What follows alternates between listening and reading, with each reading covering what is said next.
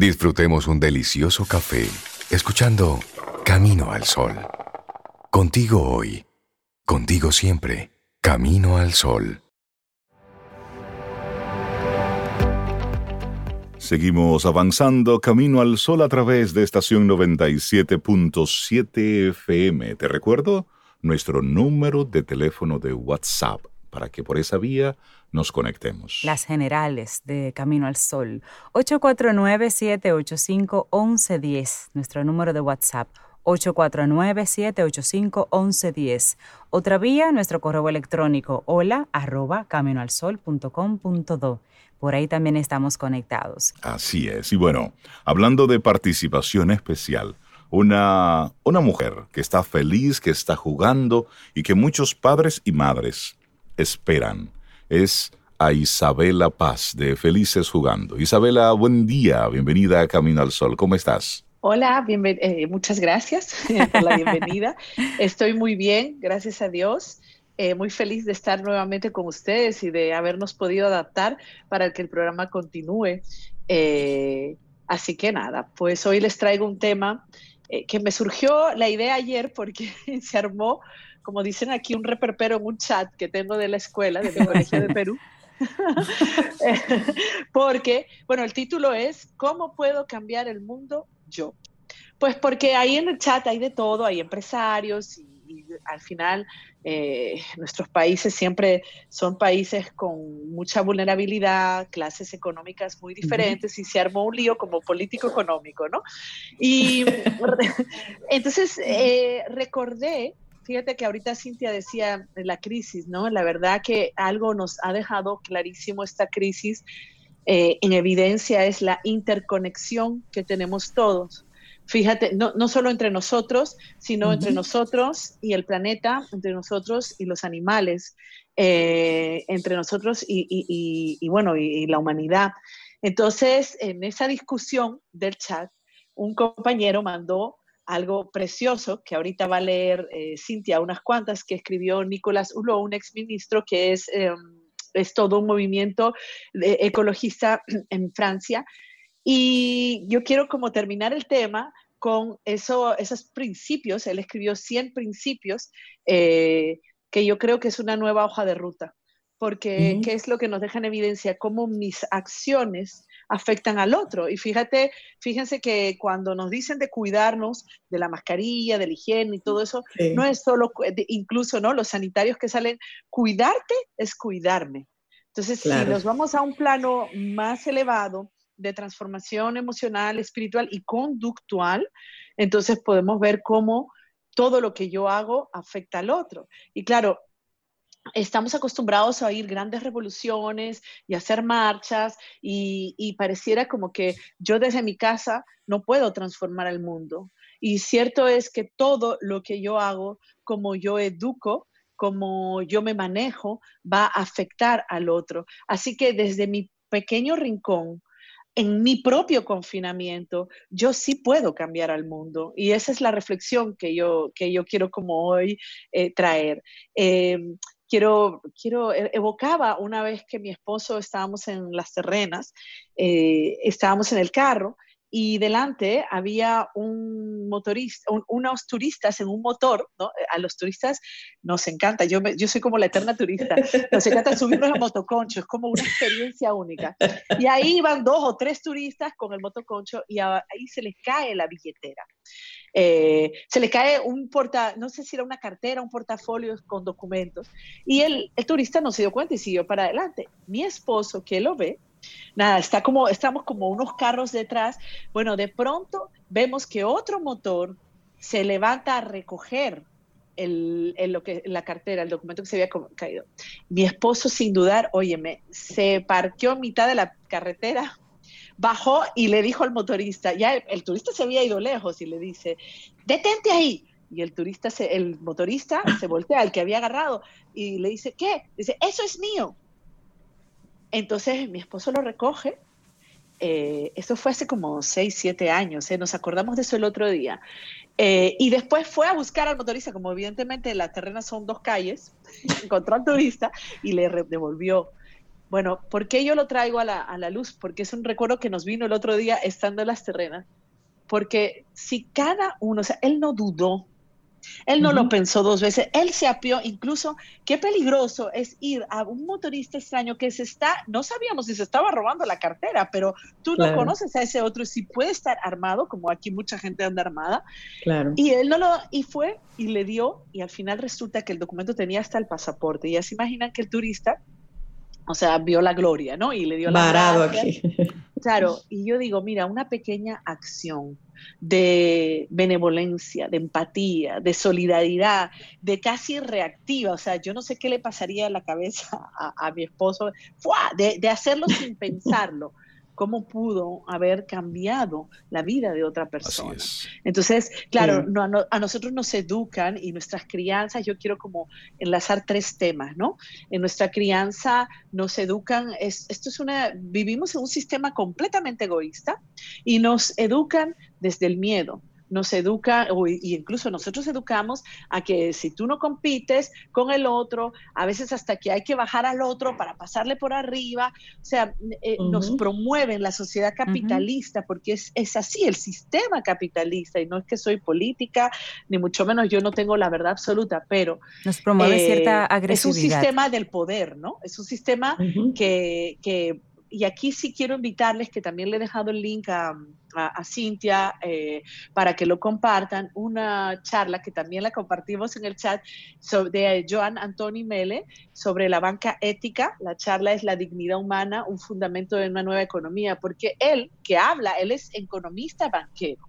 Y él decía, yo sí puedo aportar, porque si yo meto mi dinero en una inversión, pero yo sé que esa inversión trabaja con malos, eh, con malos salarios o, por ejemplo, como una firma, él no dice el nombre, que, que para hacer, usted sabe cómo trabajan en Bangladesh, o sea, sí. antiderechos humanos, si yo sé que mi inversión de dinero va en, en contra de la dignidad humana, yo no voy a hacer esa inversión. Entonces, si los más eh, favorecidos que yo me incluyo, ¿verdad? Los que tenemos, porque es algo que, que la crisis ha venido a, desvelar, nuestra eh, desigualdad económica, nuestra desigualdad cultural, educativa, social, nuestras desventajas, todo eso se ha puesto como buaf en evidencia, ¿no? En evidencia, claro si yo desde mi posición no ir a las grandes revoluciones porque quizás yo no puedo, quizás ese no es mi llamado, pero si yo al que me pide ayuda, como decíamos en el otro, o,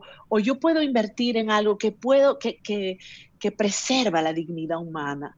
Entonces, eh, yo puedo educar en valores, ¿no? Porque aquí se trata de que toda esta crisis, todo este egoísmo que hemos entrado, pues lo que hace es que, nos, que incluso en lo que educamos, estamos educando casi con un amor condicionado a nuestros hijos, diciéndole o el mensaje es más importa lo que tú hagas que lo que tú eres. Y por eso es que no aguantamos la cuarentena, no aguantamos el confinamiento. No lo aguantamos porque tenemos que salir, porque tenemos que evadir, porque tenemos porque no estamos acostumbrados a habitar nuestro interior, porque sin hacer no somos. Entonces, yo lo que planteo es que desde de esta crisis empecemos a plantearnos cómo yo puedo cambiar el mundo. Oye, con una crianza radical. Lo primero es empezar a dejar los métodos eh, que los he visto mucho ahora porque me ha tocado dar charlas a distintas escuelas, a padres, de apoyo, ¿verdad? A la crianza en estos tiempos donde todo el mundo tiene el tiempo fuera, el castigo, o sea, son sistemas ineficaces. Lo que tenemos es que proveernos de herramientas de educación positiva. Segundo, no, esto lo decía Nicolás Hulot, es una crisis de excesos. O sea, si algo nos ha traído la, la crisis es darnos cuenta, y yo la primera, ¿eh? aquí yo no señalo, yo la primera, no necesito casi, necesito muy poco para vivir. Entonces, como solo necesito pues mi pequeña familia, mis pequeños seres y al lado que yo puedo aportar, yo no necesito muchas cosas. Entonces, educar en la austeridad, no en el exceso y en el consumismo, que el capitalismo, el capitalismo es consumismo puro. Entonces, que es todo un sistema en el que estamos atrapados. Educar no en la competencia, sino en la cooperación. No en el egocentrismo. Espérate, que yo en la angurria, esto para mí, esto. No. y decía en la charla muy bonita, en la de Jordi, decía, calienta la inteligencia con la fuerza del corazón, porque ah. inteligentes somos todos. O sea, habla hasta de Harvard súper chistoso, dice, hacemos harvaridades, porque nos centramos en el saber, nos centramos en el conocimiento, pero no nos centramos en la vinculación, en la verdadera humanidad, en que si yo crezco a nivel económico, ayudándote a ti a crecer a nivel económico, vamos a tener una mejor humanidad. Entonces, por un lado, una revolución en la crianza y en cómo estamos educando. Por otro lado, una revolución en nuestro cambio interior. Si recordamos la finitud que tenemos, que es algo que nos ha dado la, la crisis, si recordamos que esto es un tiempo corto, vamos a preguntarnos, ¿cómo yo quiero ser recordado? Imaginémonos todos que estamos en nuestro funeral ¿qué van a decir? Oh, Isabela Paz acumuló casas, acumuló empresas, acumuló. Tuvo mucho, tuvo mucho. Isabela Paz aportó en su pequeño mundo a una transformación, ayudó a otro, ayudó a escuchar, hasta, no, a veces no es con dinero, a veces es con una mirada, con unos oídos, con una idea, con una sonrisa. Entonces, cómo yo quiero ser recordado, ¿no? Eh, tenemos que inspirar, tenemos que crear, tenemos que resistir el fatalismo porque además nos quieren sabotear. Todas las noticias son trágicas y es muy difícil resistir. Esa canción de Resistiré, yo creo que la pondría en Resistiré el fatalismo que hay, el negativismo que hay. Y con esa resistencia yo puedo inspirar a otros y puedo fortalecer a otros. Y lo tercero es asumir un compromiso radical. Voy a ayudar. ¿Qué puedo hacer por el otro? ¿Cómo puedo, cómo puedo tener? Fíjate, ayer conversaba con una amiga muy querida eh, que está relacionándose y estar en una relación, cuando tú te miras a ti mismo en la relación, es la mejor forma de crecer, ¿no? Y yo decía, qué maravilla ver en tu interior. Ella está bregando. Me decía, ay, yo no puedo bregar, pero qué bendición es poder mirar para adentro. Porque nosotros nos han educado en mirar para afuera, en culparnos. Siempre nuestra mirada eh, consumista es hacia afuera. Así que para yo poder tener un cambio radical, yo pensaba ¿no? en la vida de Teresa de Calcuta, en la vida del Padre Pío, San Pío, yo, yo lo descubrí el otro día, en este confinamiento me han llegado muchas charlas, muchas cosas chulas. Esas personas religiosas o no, ¿eh? porque no excluye a los religiosos, pero estas personas que son altamente empáticas, altamente solidarias, impactan el mundo, impactan el planeta, impacta la vida animal. Así que se nos ha acabado el tiempo, la invitación es cómo yo soy útil a los demás. Y recordarle a nuestros amigos Camino al Sol oyentes que estamos hablando con Isabela Paz de Felices Jugando. Isabela, la OMS está haciendo una advertencia a los países que están pretendiendo abrir los colegios aún ante el desconocimiento de realmente cómo afecta en los niños la enfermedad. El mismo director general de la OMS, él dice y él está pidiendo a los países que están barajando la posibilidad de abrir los colegios que tengan en cuenta que todavía no se sabe con exactitud la transmisión, la gravedad del coronavirus en los niños. Hemos estado hablando mucho de la actitud de los padres hacia, pero el manejo de los niños en casa, ante toda esta incertidumbre, el manejo de la gran cantidad de asignaciones, de tareas, de mantenerlos ocupados, a veces por mantenerlos ocupados, también está sometiendo a los niños a un tipo de estrés que nosotros, desde el egoísmo adulto, estamos viendo la presión que nos genera a nosotros como adultos. Y creo que no estamos viendo el impacto que tiene en los pequeños, en los niños, todo lo que está sucediendo. Y ahora sí, tus sugerencias, tus comentarios para esos, para esos padres que de repente no entienden el cambio de comportamiento en muchos de los niños en, estos, en estas semanas. Lo primero es eh, el efecto del confinamiento en todos, ¿no? Eh, ustedes saben que los niños viven, respiran nuestras emociones. El clima emocional que generamos los adultos es el clima emocional que genera eh, que, que, el niño vive. Entonces, si nosotros evidentemente estamos en estrés debido al confinamiento, estamos con muchos niveles de cortisol, adrenalina, estado de alerta, definitivamente las crisis relacionales, las crisis de los niños aumentan, aumentan los conflictos porque ese es el clima. Por otro lado, como bien dices, la, la presión que sienten muchas escuelas porque al final esto es un tema económico también, sienten que tienen que estar entregando un producto. Nuestra educación está más enfocada en hacer que en ser, como yo decía ahorita. Entonces, ¿qué yo he estado sugiriendo eh, para los niños que no quieren hacer la tarea? Primero, tú sabes que al final del día no pasa nada, honestamente, va a sonar muy duro, no pasa nada con que pierdan el año escolar. O sea, los niños, para mí, ¿eh? eso quizá puede ser muy chocante pero los niños son aprendedores. Entonces, si estamos hablando en, una, en un periodo, o sea, están aprendiendo continuamente. Si estamos hablando en un periodo de 0 a 6, eh, creo que donde incluso de 0 a 10 años hay que enfocarnos mucho en las capacidades, en las funciones ejecutivas, más que en el contenido. ¿Qué quiere decir las funciones ejecutivas?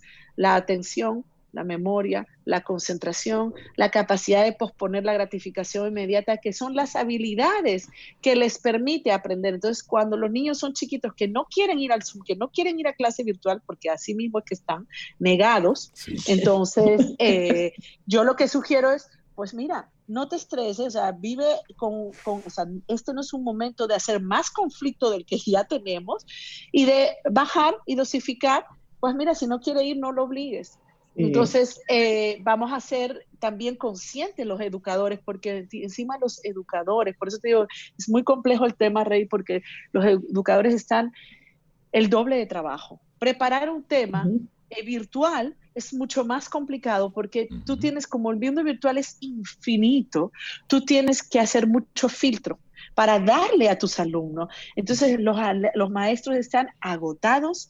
Por ahí hay un meme chulísimo que se los puedo compartir, eh, que creó una mamá porque están hartos los padres, porque al final están, ellos son los que tienen que bregar con esa resistencia de los alumnos, entonces está todo el mundo agotado. Entonces yo digo, ¿qué pasa si ponemos en pausa el contenido educativo? Pero no ponemos en pausa el aprender. El aprendizaje, porque, claro. Eh, porque si yo doy los elementos de aprender a aprender, que sería esto, entonces yo me mantengo asegurándome que los niños van a seguir desarrollándose a nivel cognitivo. Entonces, yo pongo el énfasis eh, en, en función ejecutiva. Segundo aspecto, muy importante, ante lo que tú estás diciendo, es que los niños pequeños necesitan, aprenden con el lenguaje análogo. ¿Qué vamos a hacer con un niño que está viendo un adulto enmascarado? Un adulto que no le ve, que no le ve la, mirada, que no le ve la expresión, que no le ve la boca. Los niños aprenden a hablar es viendo nuestra gestualidad. ¿Qué vamos a hacer con los niños? eso sí es grave. O sea, estoy hablando de una población de 0, 18 meses, 0, tres años, vamos a decir. Entonces, incluso están hablando fuera, como ya en España, están empezando a regular cómo va a ser la atención de mascarillas transparentes. Ayer yo se lo decía a una persona que está haciendo mascarillas que me escribió digo, oye, me ponte a hacer mascarillas transparentes con material para que se pueda ver la gestualidad porque los niños la necesitan para poder aprender. Entonces, como te digo, hay varias aristas. Estoy de acuerdo con lo que dices de la OMS, o sea, honestamente, yo no sé, cómo vamos a vivir con cómo afecta, dicen que no afecta, pero estoy contigo, es un virus nuevo del que cada día se aprende algo diferente. De que, de que no sabemos tampoco si va a seguir avanzando en sus mutaciones o qué nuevo va a venir y cómo al final del día ese niño trae a la casa o ese adolescente. Yo hablaba ayer con mis adolescentes, prepárense para no salir en la noche por un año. Bueno, eso es grave. Pero eh, lo que ellos recolecten por ahí lo van a traer a la casa. Entonces, claro. yo no tengo la respuesta. Ahora, la respuesta no es en hacer más, sino como todo, menos es más, ¿no? No sé si ahí te traigo un poquito de... No hacer más, tal vez hacerlo mejor. Eh, sabes que en días pasados, eh, con tanta, tantos contenidos compartiéndose en las redes, vi uno bien interesante a propósito de tu planteamiento de qué importa que se pierda el año escolar decía ese meme, entre otras cosas, que qué importa que se pierda si el niño en la casa está aprendiendo a cocinar, si está aprendiendo a cuidar adecuadamente de su mascota, si está aprendiendo a socializar de una manera mucho más cercana. Entonces, ese era el planteamiento, como el año escolar, eso se recupera, ¿qué importa? Él está aprendiendo otras cosas que son esenciales también. Totalmente, ha sido una oportunidad de influir en nuestros hijos porque estamos 24/7 con ellos, de orientarlos frente a que eh, siempre están orientados e influidos por todo, por los medios, por otros amigos. Así que esto es una oportunidad. Y fíjate que las tareas domésticas, Obeida, son, están dentro de ese estudio famoso de la, de la que nos, que nos deja, o sea, ¿Qué es la clave de una buena vida? La felicidad. El estudio de 80 años, 75 años que hizo Harvard, una de las cosas que hablaban era de las tareas domésticas. Porque cuando tú aprendes a cooperar, a trabajar en equipo, tú te conviertes en un buen empleado, en un buen jefe, porque, porque te anticipas a la necesidad. Y en una buena persona. En una buena persona. Así que aquí lo difícil o lo que yo no logro encajar porque yo por mí seguiría en un modo virtual. Eh, primero es lo importante de la socialización, o sea, lo importante, el aspecto de la socialización de los niños es esencial, ¿no? Que se hace virtual, pero no deja de ser virtual. Y el otro aspecto es que muchos padres, ¿qué va a pasar con estos padres que sí las empresas están pidiendo que vayan? ¿Dónde cuidan a sus hijos? Entonces es un tema, ¿no? Realmente complejo. Sí, hay, hay, hay un algo que estamos tratando de entender hay una sociedad que va cambiando sus comportamientos y luego lograr que este sistema que hasta enero febrero en República Dominicana iba funcionando, es decir, cada una de las piezas estaban eh, engrampadas, conectadas. Ahora todo está disperso y tenemos que volver a ir reconectando cada una de esas diferentes, de esas diferentes piezas, porque Isabela ha dado un dato sumamente importante. Sí, virtualidad, mundo análogo, pero cuando estamos ahora mismo todos en casa, o por lo menos la mayoría estamos en casa, ahí está todo controlado. Por cuando unos tengan que salir, otros tengan que quedarse. ¿Cómo se va a gestionar esa dinámica familiar? Es mucho el tema que tenemos por delante, Isabela, y queremos agradecerte el que nos hayas dado, dado luces en, en ese sentido, de cómo los padres tenemos que ir observando esos comportamientos de los pequeños y también esa reflexión inicial que hacías de lo que nos ha traído esta época de aprendizaje, mirar hacia adentro. Tú sabes, Rey, que hay una frase bellísima, Isabela, Cintia, de, de Madre Teresa de Calcuta, que ya Isabela había mencionado, que dice, a veces sentimos que lo que hacemos es tan solo una gota en el mar, pero el mar sería menos si le faltara esa gota. Esa gota. Qué bello. es hermoso, esa frase es, preciosa. bueno, Isabela también trae con nosotros para compartir con los Caminos al Oyente 100 principios para un nuevo mundo. Como son 100, no los podemos leer todos, pero lo vamos a compartir a través de nuestro número de WhatsApp. Así que si no nos sigues, escríbenos ahora para que lo tengas y te llegue en un ratito. 849-785-1110. ¿De dónde salen estos 100 principios así rapidito, Isabela? Lo que vamos a compartir. Bueno, es que Nicolás Hulot, que era un ministro de, la, de, Francia de hace dos años, renunció, duró un año, es un eh, periodista, investigador, este, ecologista, y él trae esta reflexión que a mí me encantó porque es cómo hacer, cómo hacer un nuevo mundo, tú ves, de, todo esto. Entonces, yo pienso que cada principio eh, yo no sé si tú quieres leer los cinco o diez primeros, cada principio tenemos que considerarlo como una hoja de ruta para nuestra acción, para que realmente salgamos de esta crisis con un nuevo mundo y que no se repita. ¿Entiendes? Claro, claro que sí. Lo puede buscar como Nicolás U. Ulot, H-U-L-O-T, pero aquí te compartimos así solamente el briefing, los 100 principios. Yo voy a leer dos o tres. Número uno, ha llegado el momento, juntos, de poner las primeras piedras de un nuevo mundo. Esa es la primera y maravillosa. Ha llegado el momento de trascender el miedo a la esperanza. Ha llegado el momento de una nueva forma de pensar. Ha llegado el momento de la lucidez, no huir de la realidad. Ha llegado el momento de trazar un horizonte común. Esos son los primeros cinco de 100 principios para un nuevo mundo. Y todos comienzan con ha llegado el momento. Así es. Y durante lo que queda del programa, al inicio de cada segmento vamos a estar compartiendo algunos de estos principios, porque cada uno de ellos nos invita a la reflexión, a la introspección. Isabela Paz, que tengas un día precioso. Gracias, y sigue Isabela. feliz, sigue jugando. Excelente. Igualmente. Gracias por un hermoso Isabela. tema también.